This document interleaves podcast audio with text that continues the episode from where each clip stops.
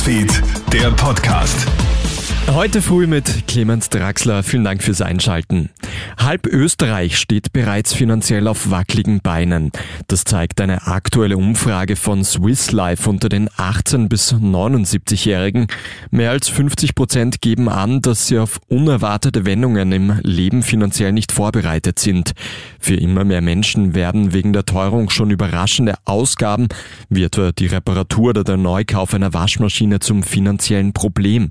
Sollte es auch dir so gehen, bitte tu etwas dagegen, sagt Schuldnerberater Thomas Berghuber. Wie viel auch immer ich Einnahmen habe, ich sollte regelmäßig 10 Prozent davon sparen und auf die sichere Seite legen. Das geht mit niedrigem Einkommen natürlich wesentlich schwieriger als mit hohem Einkommen, ist leicht gesagt. Aber gerade bei niedrigem Einkommen ist es besonders wichtig, weil ich sonst sofort in Schwierigkeiten kommen würde. Russland verbrennt offenbar Gas, anstatt es nach Europa zu liefern. Mehrere Länder erhalten ja gar kein Gas mehr, andere wie etwa Österreich nur noch gedrosselte Mengen. Der russische Gaskonzern Gazprom erklärt das mit höherer Gewalt. Gleichzeitig werden aber große Mengen an Gas einfach verbrannt. An der russisch-finnischen Grenze leuchtet seit Wochen etwa eine riesige Fackel.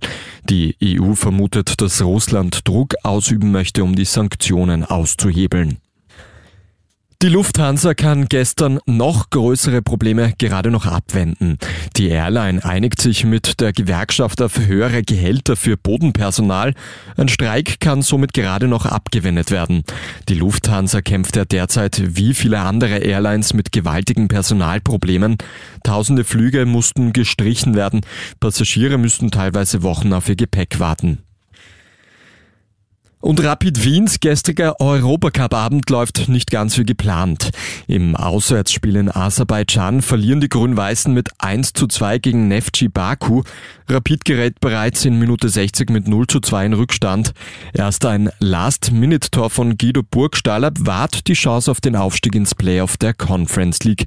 Dafür muss nächste Woche in Wien aber ein Sieg her. Das war's auch schon mit dem Kronet Nachrichten Podcast für heute früh. Ein weiteres Update gibt's dann wieder am Nachmittag. Einen schönen Tag noch. Krone Hits, Newsfeed, der Podcast.